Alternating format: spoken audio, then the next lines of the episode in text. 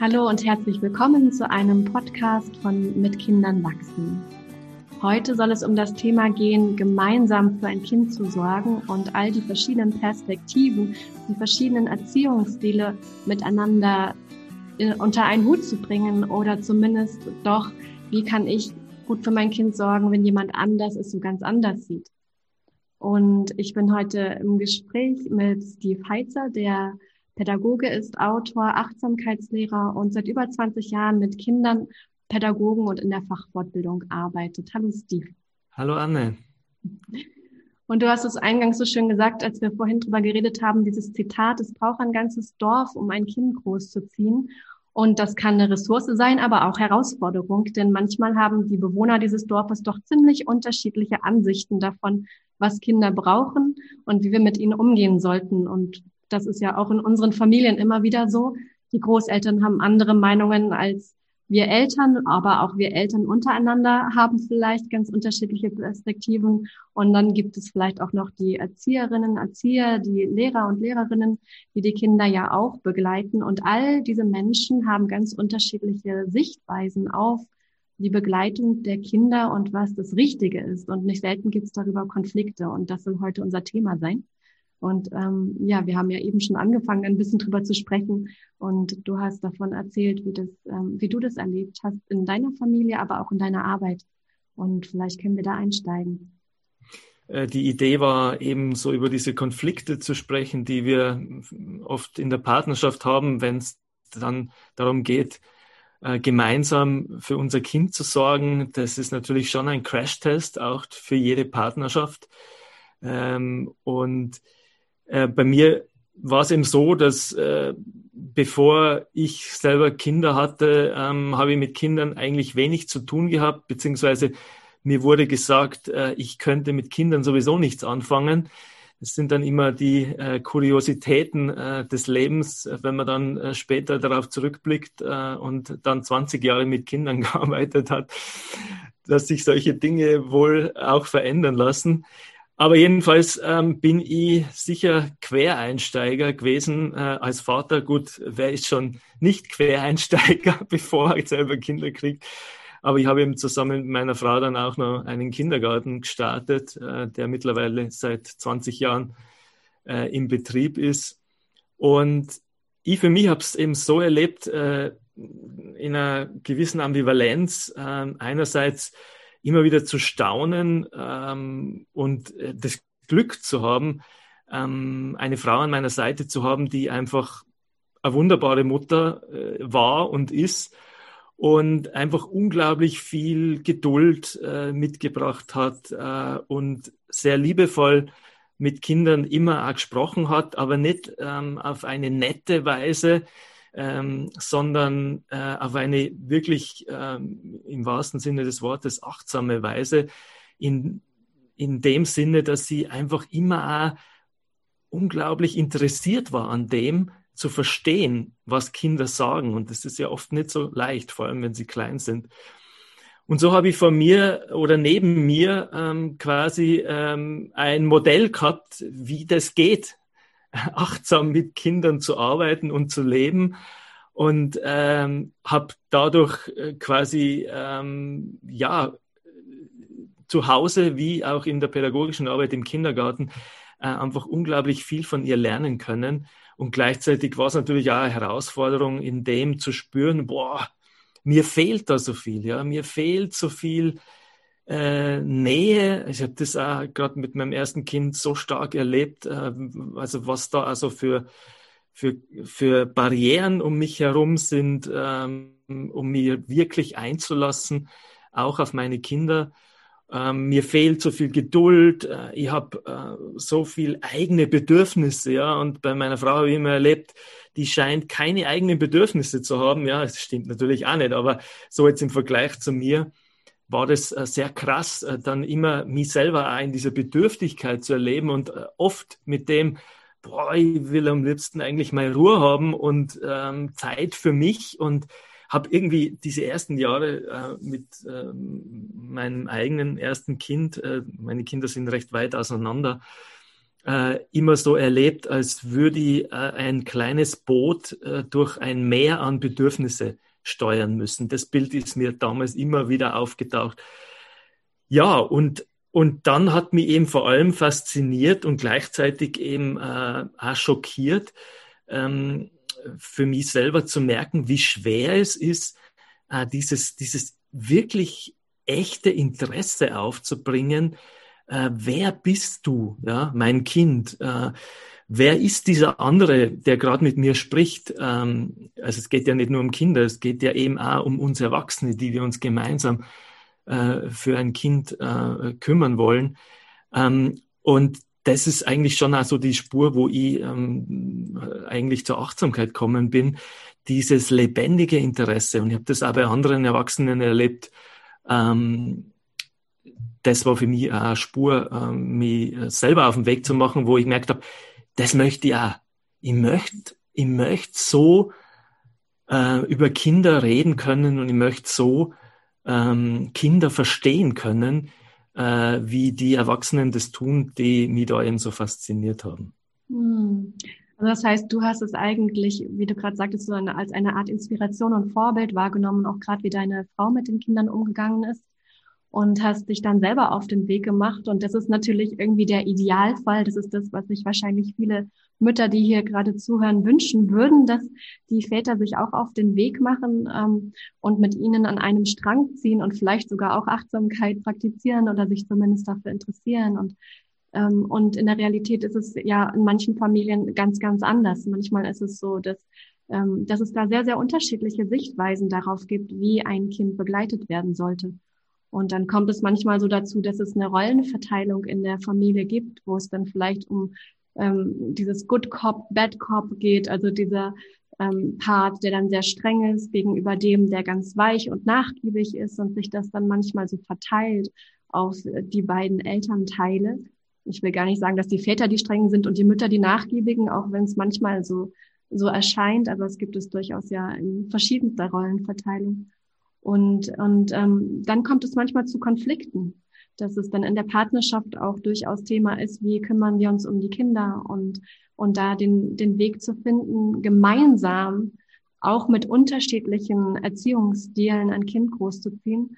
Das ist nicht leicht und, und ist trotzdem auch wiederum ganz, ganz wertvoll, weil es geht ja auch nicht darum, dass ein Kind ganz gleich erzogen wird von allen, die es betreuen, sondern dass es auch erleben darf, dass es Unterschiedlichkeiten gibt, dass es anders ist, wenn ich mit meinem Papa bin, als wenn ich mit meiner Mutter bin und nochmal anders, wenn ich mit der Oma bin oder dem Opa oder ähm, den Begleitungen im Kindergarten und in der Schule.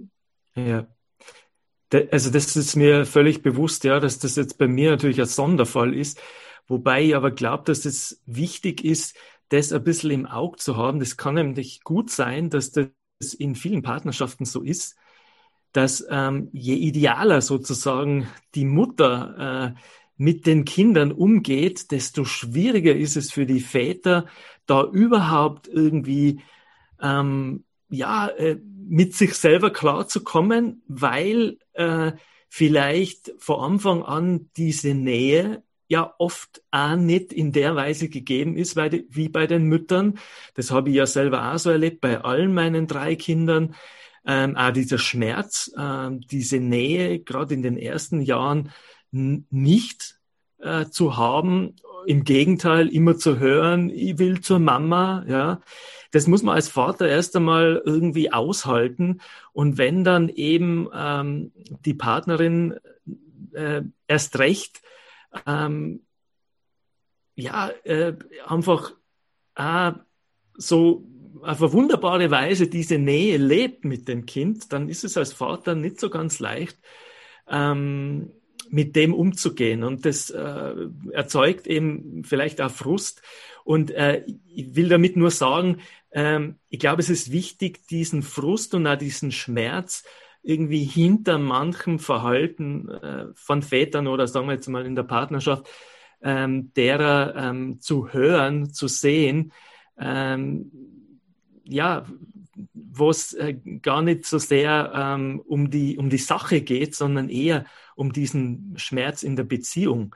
Ähm, und da, glaube ich, ist es äh, entscheidend, dass die Väter einfach dann auch oder eben jetzt beide Partner, äh, Partnerin Zeit auch allein mit dem Kind haben ähm, und dass, dass man da einen guten Weg findet, äh, sich nicht zu also einander nicht zu sehr reinzureden. Ja.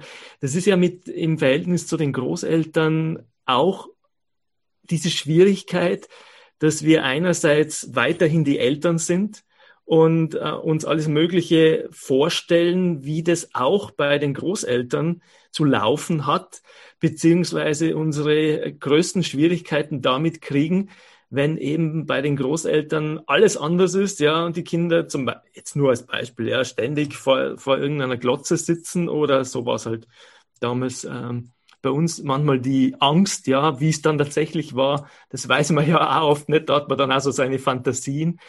Ähm, und das ist, äh, ich denke, auch in der Partnerschaft ist das ähm, eine Gratwanderung, ja, wie, wie äh, die wirklichen Anliegen, die man hat, ähm, durchaus auch in der Partnerschaft miteinander zu besprechen, wenn man vor allem sieht, dass das ganz konträr geht.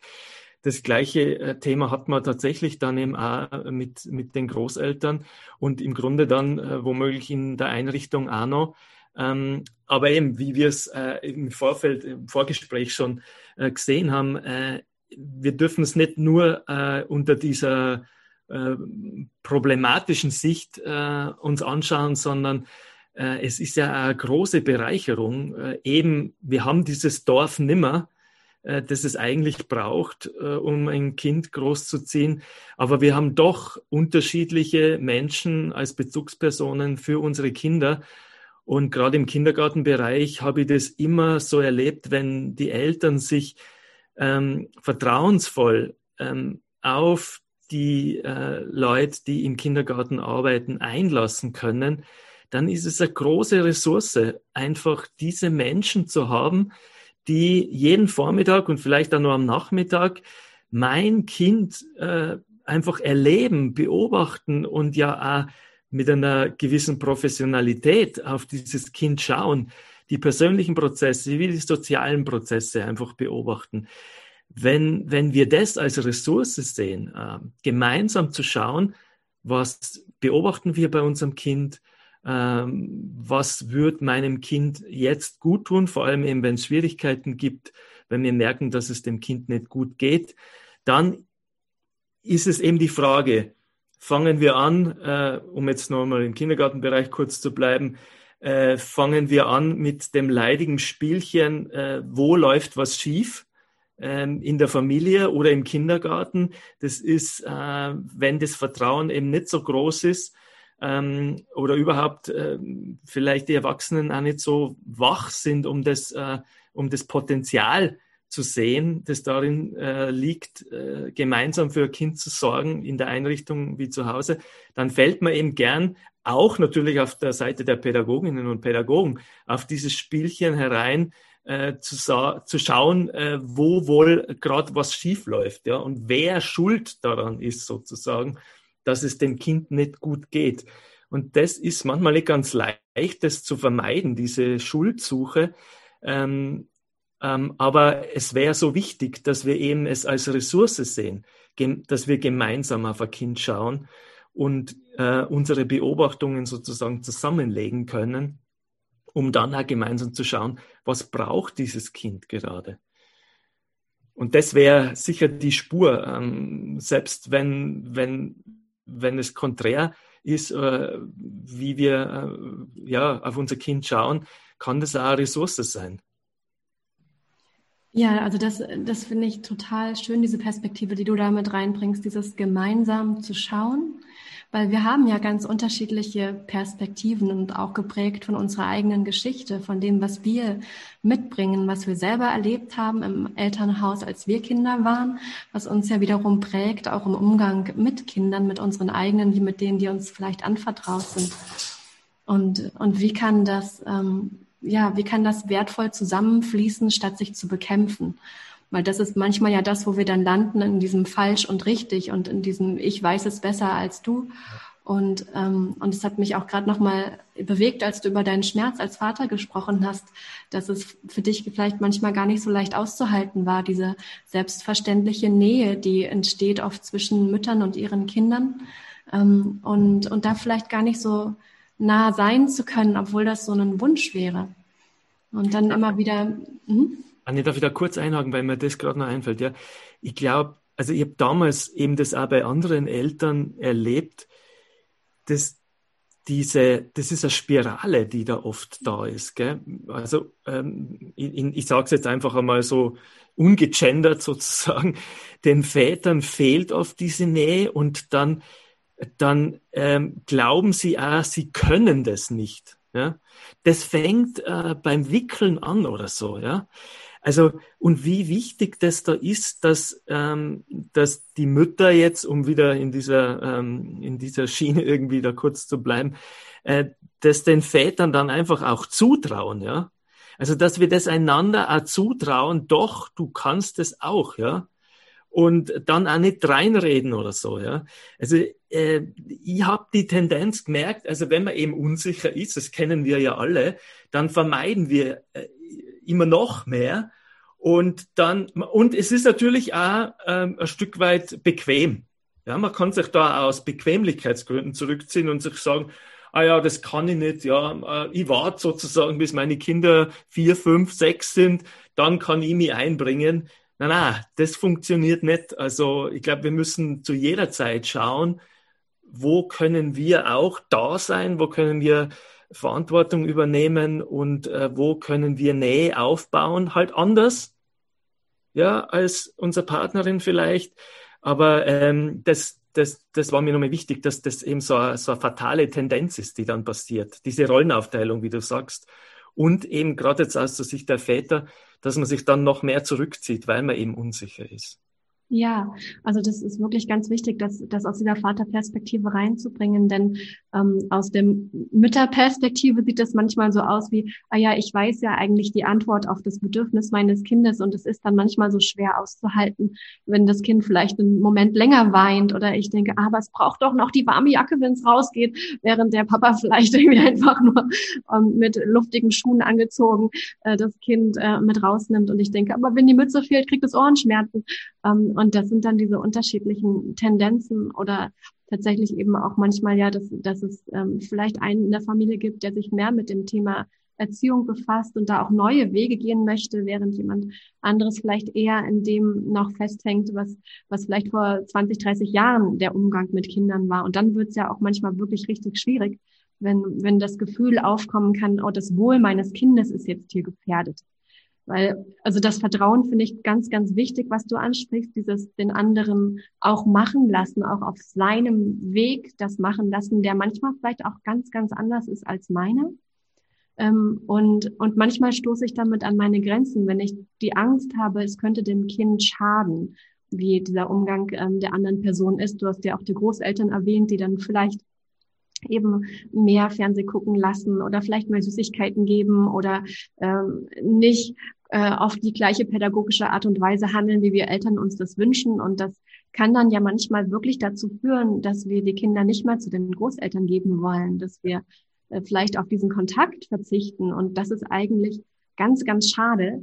Und ich kenne das auch aus meiner äh, Familie, dass, dass ich da vielleicht manchmal ähm, Kontakt verhindert habe an der Stelle, wo es eigentlich aber ganz, ganz wichtig und wertvoll ist, den Kontakt herzustellen, weil ich unsicher war, ob das für die Kinder der richtige Weg ist, den, den die Großeltern vielleicht an der einen oder anderen Stelle eingeschlagen haben. Und dieses gemeinsame mit den Kindern wachsen tatsächlich, also auch im Austausch zu sein darüber, was sind, was sind mir jetzt heute als Mutter, als Vater wichtige Werte? Wie möchte ich, ähm, dass mein Kind ähm, groß wird? Dass es, wie möchte ich, dass es angesprochen wird und all das auch zu kommunizieren, aber ohne die Beziehung dabei aufs Spiel zu setzen zu den Großeltern, zu anderen Beziehungspersonen, weil sonst wird es wie so ein, ja, ein, ein ständiges Kontrollieren der Beziehung des Kindes. Ja, ja, ja.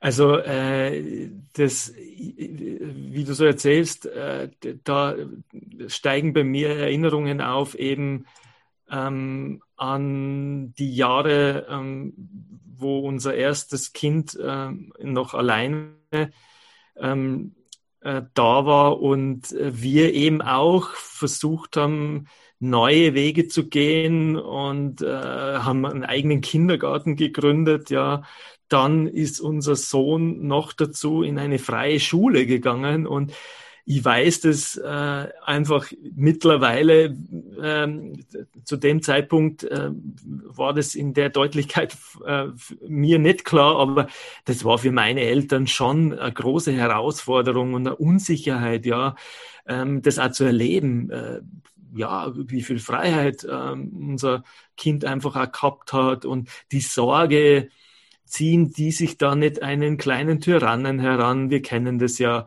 Ähm, das, ähm, das ist wirklich, also gerade mit dem ersten Kind finde ich, ist das sehr, sehr schwierig, weil man selber als Eltern noch unsicher ist. Ähm, man weiß zwar irgendwie, was man will. Äh, Jesper Juhl hat ja auf das immer wieder hingewiesen. Ja, unsere schon unsere Generation ähm, hat gewusst, was wir nicht mehr wollen. Ja, also eben dieses Alte. Ähm, aber wie dann das andere, das Neue geht, das war noch nicht so ganz klar. Und wenn man dann selber unsicher ist und dann noch ähm, die Eltern sozusagen im Nacken spürt, die einen dann zusätzlich verunsichern, dann kann man entweder in so eine Trotzhaltung gehen, ja, dass man sagt, wir machen das so, wie wir das für richtig halten, sozusagen, ähm, oder eben, man ist dann doch verunsichert und ähm, ja, geht dann irgendwelche faulen Kompromisse ein, die dann auch wieder nicht stimmen. Also, ähm, ich, um, um ein kleines Beispiel zu erwähnen, ähm, wir haben, ähm, meine Eltern äh, leben ja in Bayern und ich bin in Bayern aufgewachsen, lebe aber seit ähm, 30 ähm, Jahren jetzt in, in, in Österreich, in Innsbruck. Und das heißt, äh, wir sind halt natürlich ab und zu auf Besuch äh, zu meinen Eltern gefahren. Und wir haben mit der Zeit gemerkt, ähm, es ist gut, unseren Sohn darauf vorzubereiten. Ja, einfach zu sagen, hör mal bei deinen Großeltern, da laufen die Dinge einfach ein bisschen anders. Ja, denen ist das und das wichtig. Meinem Vater ist einfach wichtig, wenn er dir was schenkt, dass du Danke sagst. Gell? Wir verlangen das von dir nicht. Wir glauben, dass das irgendwann einfach auch kommen wird. In Klammern, das hat bei unserem Sohn wirklich lange gedauert. Ja, ich bin trotzdem ähm, sehr froh über diese Erfahrung, ähm, auch das mit dem Grüßen und so, ja, also das hat bei unserem, der hat uns da wirklich auf die Probe gestellt, ein bisschen, ob wir das wirklich so meinen, wie wir das sagen, ähm, oder wie wir tun, ja. Ähm, ähm, also ich bin da nach wie vor davon überzeugt, dass es ähm, keinen Sinn macht, den Kindern da irgendwelche Floskeln anzutrainieren. Ähm, aber wir haben gewusst, bei meinen Eltern ist das einfach anders. Und es ist gut, ihn darauf vorzubereiten, weil es macht ja keinen Sinn, wenn er da sozusagen irgendwie ins offene Messer läuft. Äh, und äh, ihm zu sagen, du, das und das ist wichtig bei meinen Eltern. Äh, es ist deine Entscheidung, ob du das so machst, gell? aber du sollst einfach wissen, äh, damit du dir da nicht irgendwas verscherzt, ohne dass es irgendwie nötig ist. Ja. Also das ist sicher, ähm, äh, also würde ich nach wie vor als als, als eine kluge äh, Herangehensweise sehen, äh, auch da mit unserem Kind, soweit es das natürlich schon verstehen kann, einfach im Gespräch zu sein und äh, ihm auch zu sagen, ihr zu sagen, in welchen Kontexten einfach welche Regeln herrschen, äh, was ja eben nicht heißt, dass man alle Regeln äh, immer übernehmen muss, aber sie zu wissen, ist einfach äh, sinnvoll. Im Kindergarten gibt's ja ganz, ganz ähnliche Erfahrungen. Gell?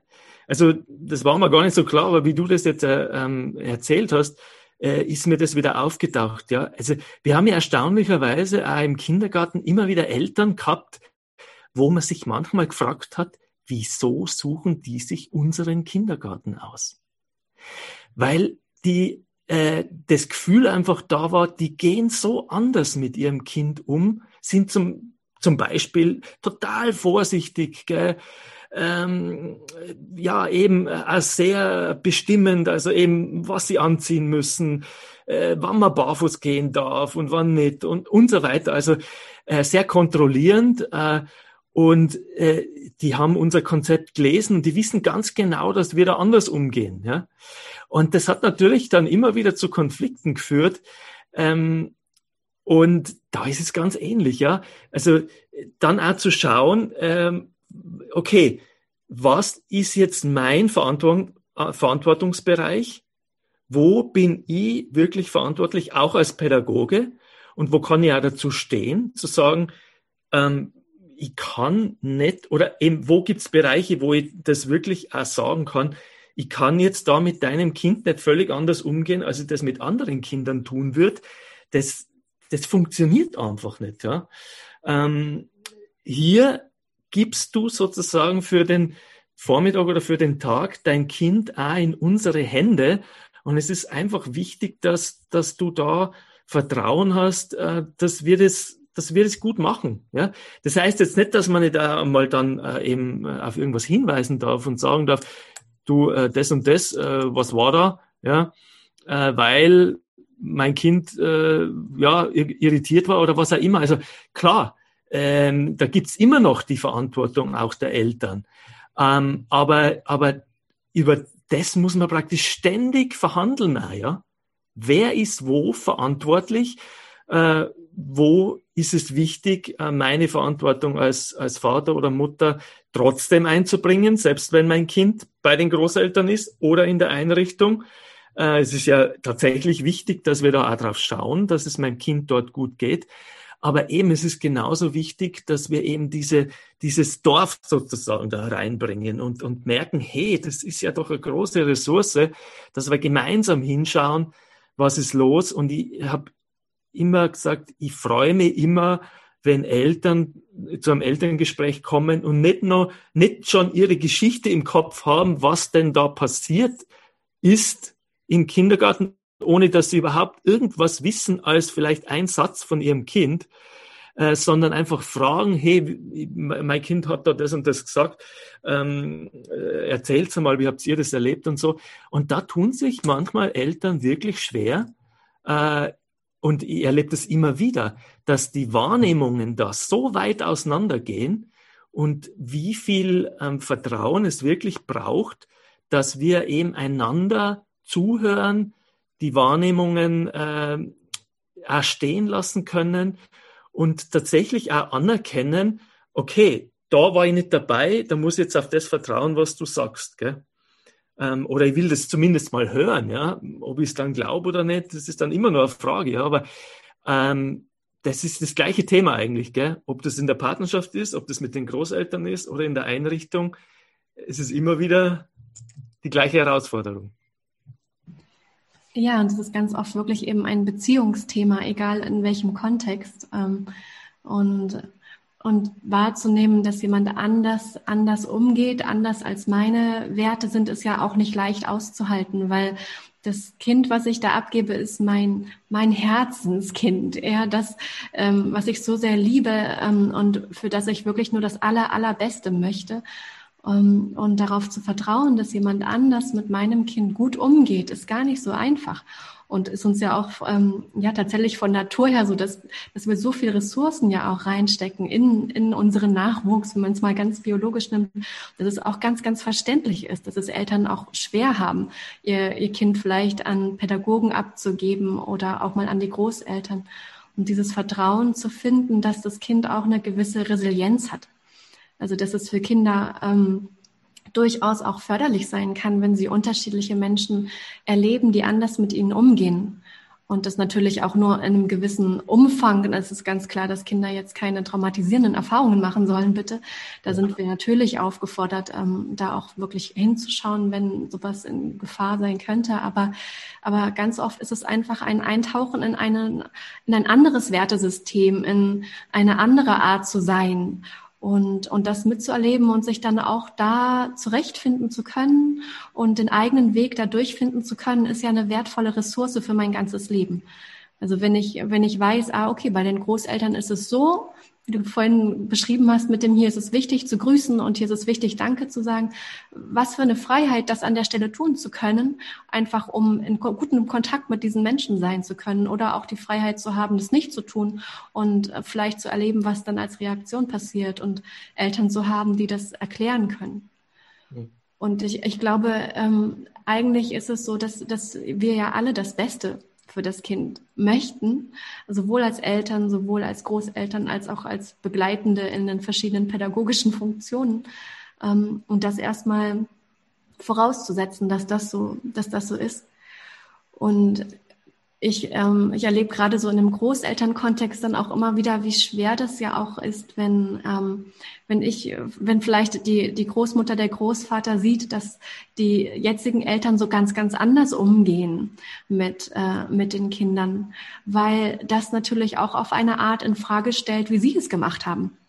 Und auch die Großeltern sind natürlich als auch dann in der Funktion als Mutter und als Vater für, für ihr Kind, was jetzt Kinder bekommen hat, ähm, möchten sie ja auch das Allerbeste getan haben, am besten noch rückwirkend und dann zu erleben, dass wir das vielleicht so ganz anders machen als Eltern, das stellt ja ihr Erziehungskonzept, ihr Sein mit ihren eigenen Kindern, die jetzt wir ja waren, äh, in Frage. Und, und das ist unangenehm, weil wir als Eltern möchten ja auch ganz ungern merken, dass vielleicht das ein oder andere, was wir machen oder gemacht haben, vielleicht Schaden angerichtet hat oder nicht so förderlich war. Und mit diesem Schmerz in Kontakt zu kommen, ist, ist sehr, sehr unangenehm. Und das lässt sich vermeiden, indem ich sage, nee, ihr macht das falsch.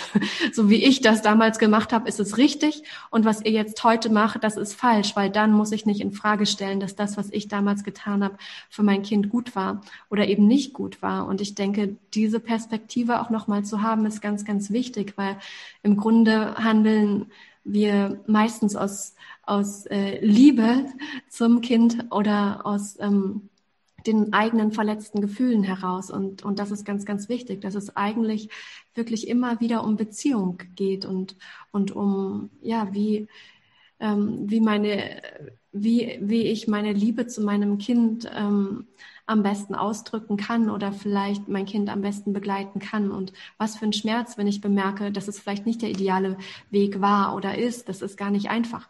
Und ich denke, das ist ja auch in der Partnerschaft immer wieder Thema. Wenn, wenn ich merke, hm, vielleicht ist die Art, wie ich jetzt mit meinem Kind umgehe, nicht die beste, aber ich weiß ja keine andere, weil ich habe nur die erlernt und ich habe vielleicht auch Angst, dass wie du mit dem Kind umgehst, das nicht gut ist, weil das dann vielleicht die Idee sein könnte, ah, dann wird es verwöhnt oder dann lernt es dies oder das nicht. Ähm, und, und da kommen wir dann leicht inhaltlich in Streit darüber, was nun der richtige Weg ist, statt wirklich dahinter zu gucken, was ist denn das Gefühl dahinter. Und der Wunsch, der gemeinsame Wunsch ist in der Regel, gut für das Kind zu sorgen.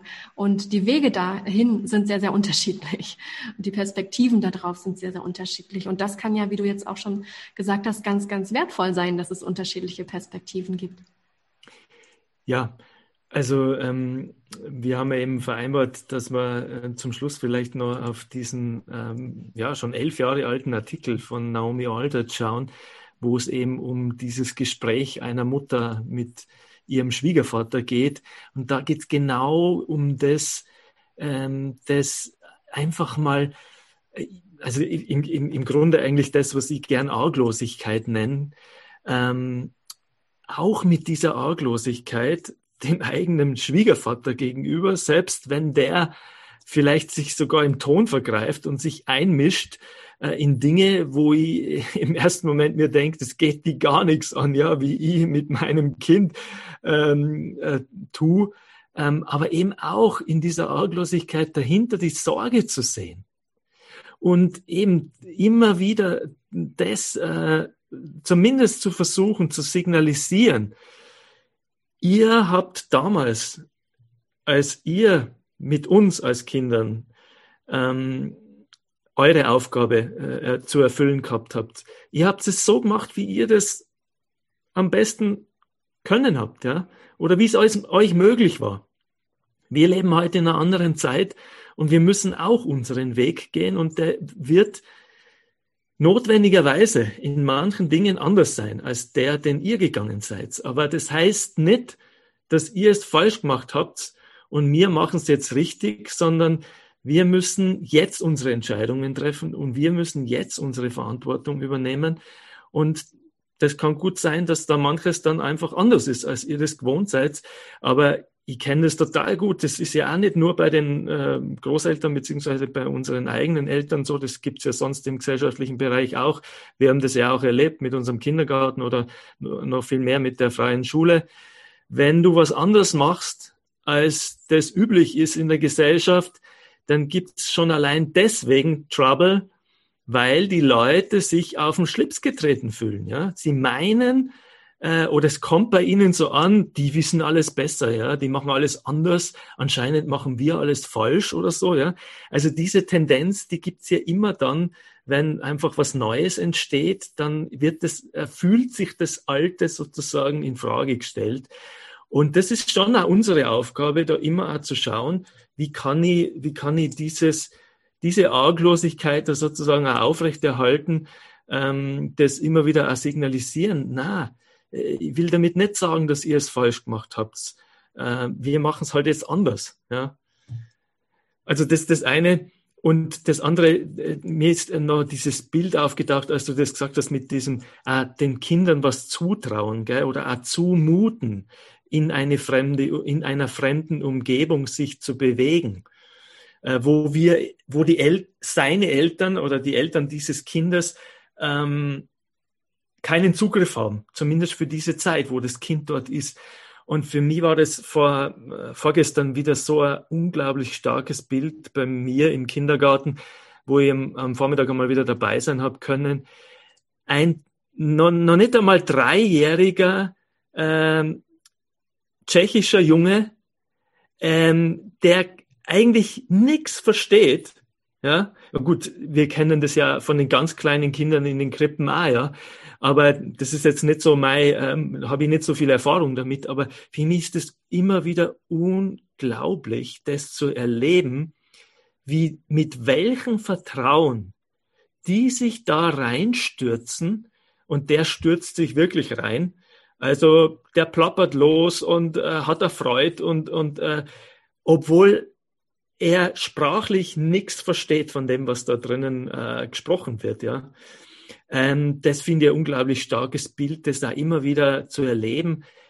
Was für ein riesiges Vertrauen diese kleinen Wesen, die gerade mal zwei Jahre vielleicht oder drei Jahre auf der Welt sind, mit welchem Vertrauen die da in solche Umgebungen reingehen, äh, wo sie niemanden kennen. Und äh, der hat mich zum ersten Mal gesehen und hat trotzdem einfach Vertrauen gehabt. Gell? Das ist natürlich auch immer auch eine Gefahr, ja, dass Kinder dieses Vertrauen haben. Aber andererseits ähm, können wir uns an dem ein Stück weit auch Vorbild nehmen, äh, mit welchem unglaublichen Vertrauen die eben auch in neue Situationen reingehen und das Beste draus machen.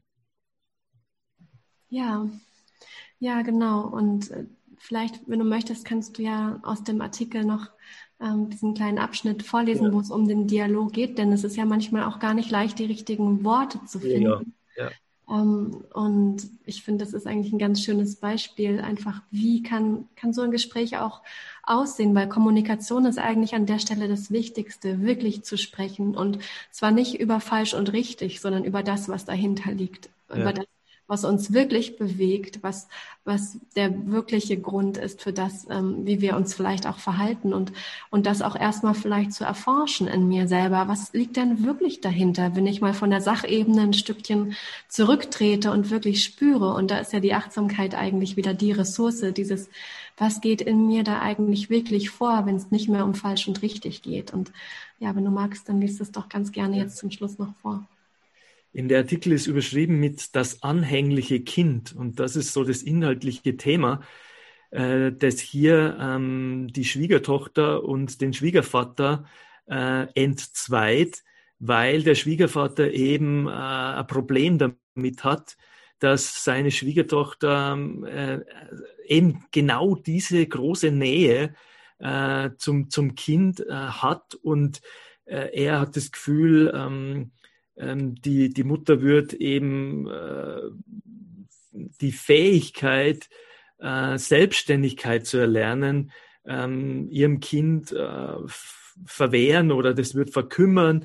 Er denkt, dass Schlafen bei den Eltern, Stillen und das viele Halten der Grund für seine Unselbstständigkeit sind. Und eben hier die Frage an die Naomi, mache ich da was falsch? Und dann geht es in dem Artikel natürlich schon auch um dieses Thema Anhänglichkeit und Nähe und so weiter. Aber dann zum Schluss geht es eben um diese Beziehung zu diesem Schwiegervater. Und sie schreibt, das Problem liegt nicht bei deinem Sohn, sondern bei deinem wankenden Selbstvertrauen, deiner eigenen Abhängigkeit. Die Bemerkungen deines Schwiegervaters lassen Zweifel in deinem Herzen aufkeimen.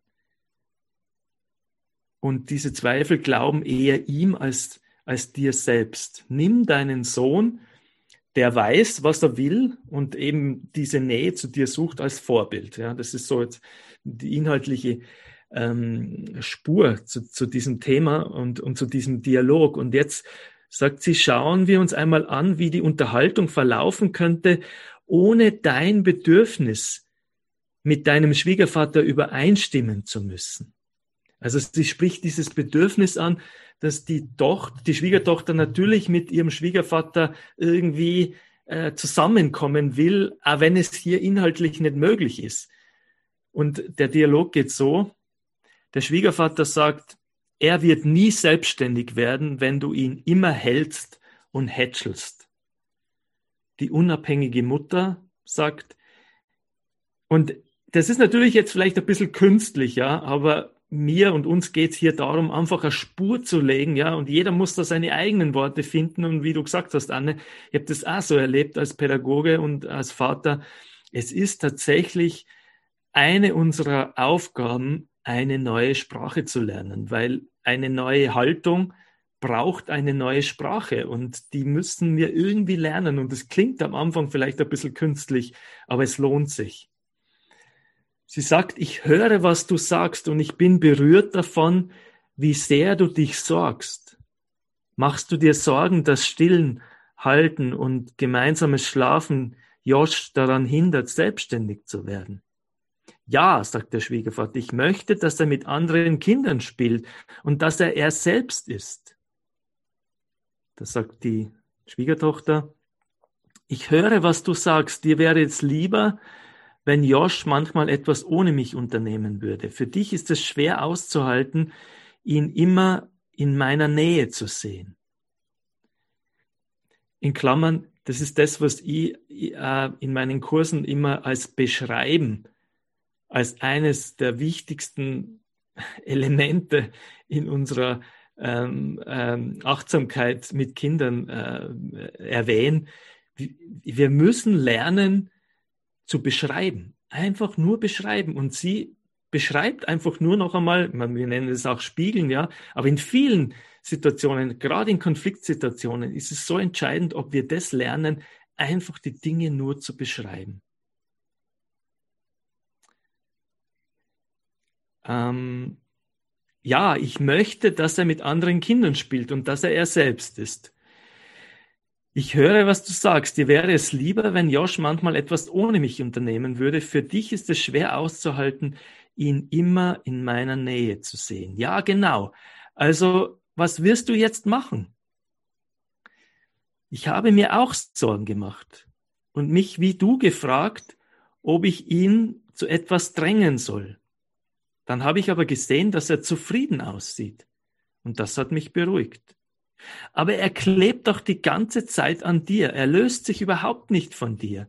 Wie reagierst du darauf? Da mache ich mir keine Sorgen. Na, Entschuldigung, da ich mir keine Sorgen mache, habe ich auch keinen Grund, etwas zu ändern.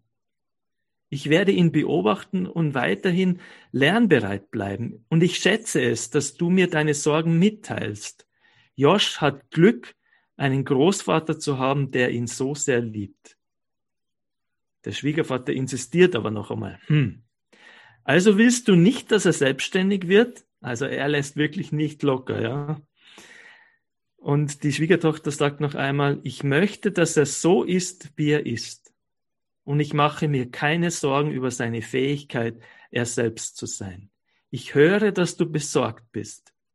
Möchtest du auch etwas lesen, um zu verstehen, was mir hilft? Vertrauen in Joshs Entscheidungen und in seine Entwicklung zu haben. Ich würde mich freuen, mit dir darüber zu sprechen. Ja, was ist das anderes? Was ist, wie, wie anders ist das, als zu sagen, lies doch mal dieses Buch, ja, dann verstehst du vielleicht, was ich meine. Also für mich ein wunderbares Beispiel, wie eben genau diese Beziehung, äh, um es hier geht, wie du immer wieder betont hast, es geht um die Beziehungen dieser Erwachsenen untereinander, wie wir die einfach auf achtsame Weise leben können. Ja, ganz vielen Dank, Steve, für das Vorlesen. Und äh, genau darum geht es, glaube ich, uns zu zeigen mit dem, was wirklich in uns ist und interessiert zu sein daran, was im anderen ist und, und so gemeinsam die Kinder zu begleiten, ohne unbedingt die gleiche Meinung haben zu müssen. Also ganz vielen Dank für dieses Gespräch heute. Und ich hoffe, das hat unseren Zuhörerinnen und Zuhörern ein Stück weit weitergeholfen im Umgang mit den Differenzen, die es vielleicht manchmal in ihrem Umfeld gibt in Bezug auf die Erziehung ihrer Kinder.